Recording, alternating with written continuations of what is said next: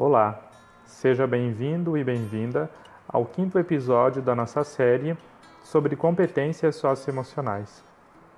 Hoje vamos conversar sobre dois critérios de Dom Bosco e entender que saber reconhecer as emoções dos outros e estabelecer relações positivas é algo importante para o desenvolvimento da inteligência emocional. Nos episódios anteriores, provavelmente você deve recordar, já conversamos sobre seis dos dez critérios de Dom Bosco.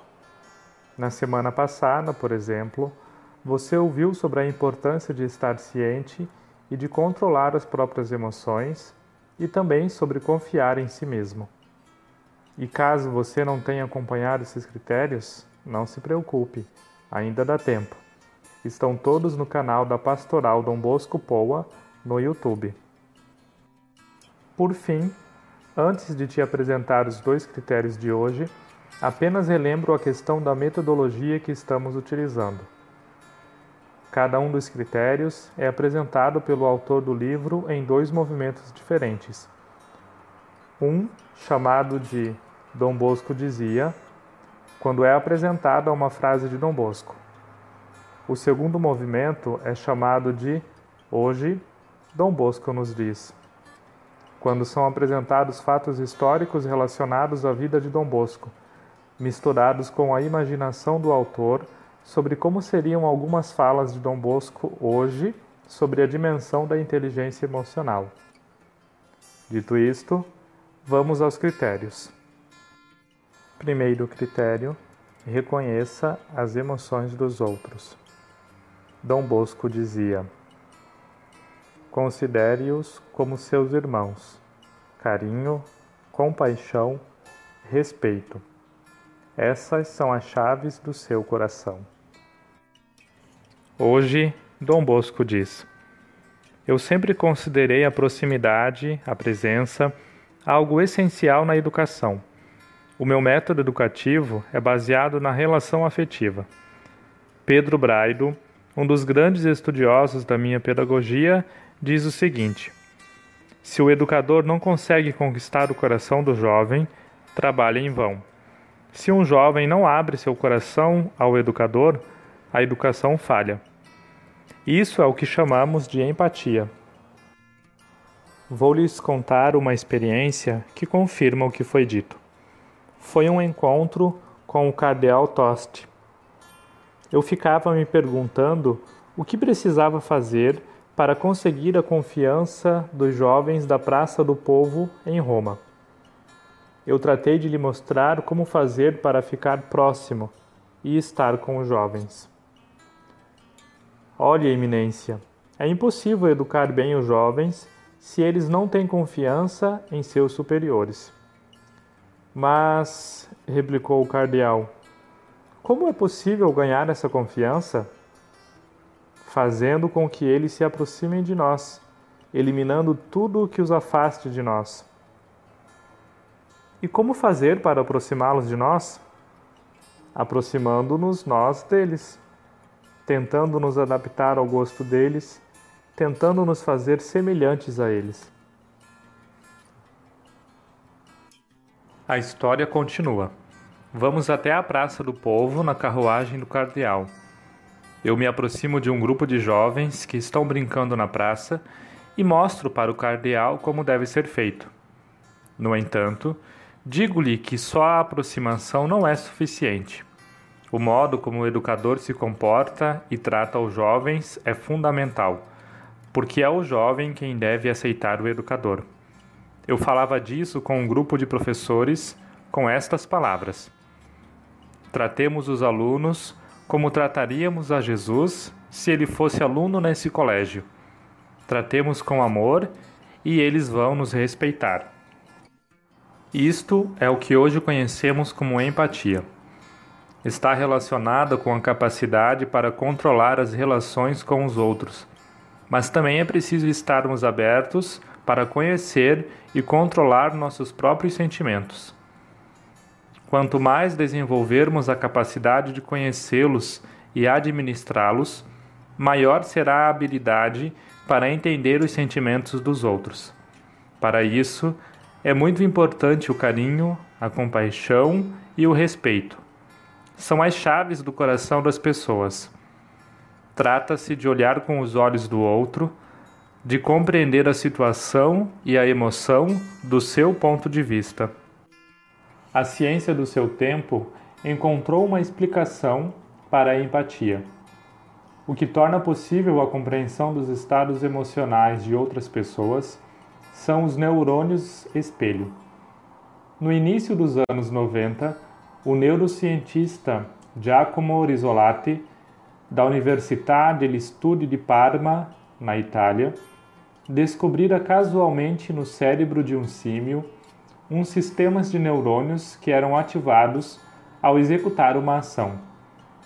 O curioso é que estes neurônios também são ativados ao se observar outro indivíduo que executa a mesma ação. Esta descoberta é considerada o início do estudo dos neurônios espelho.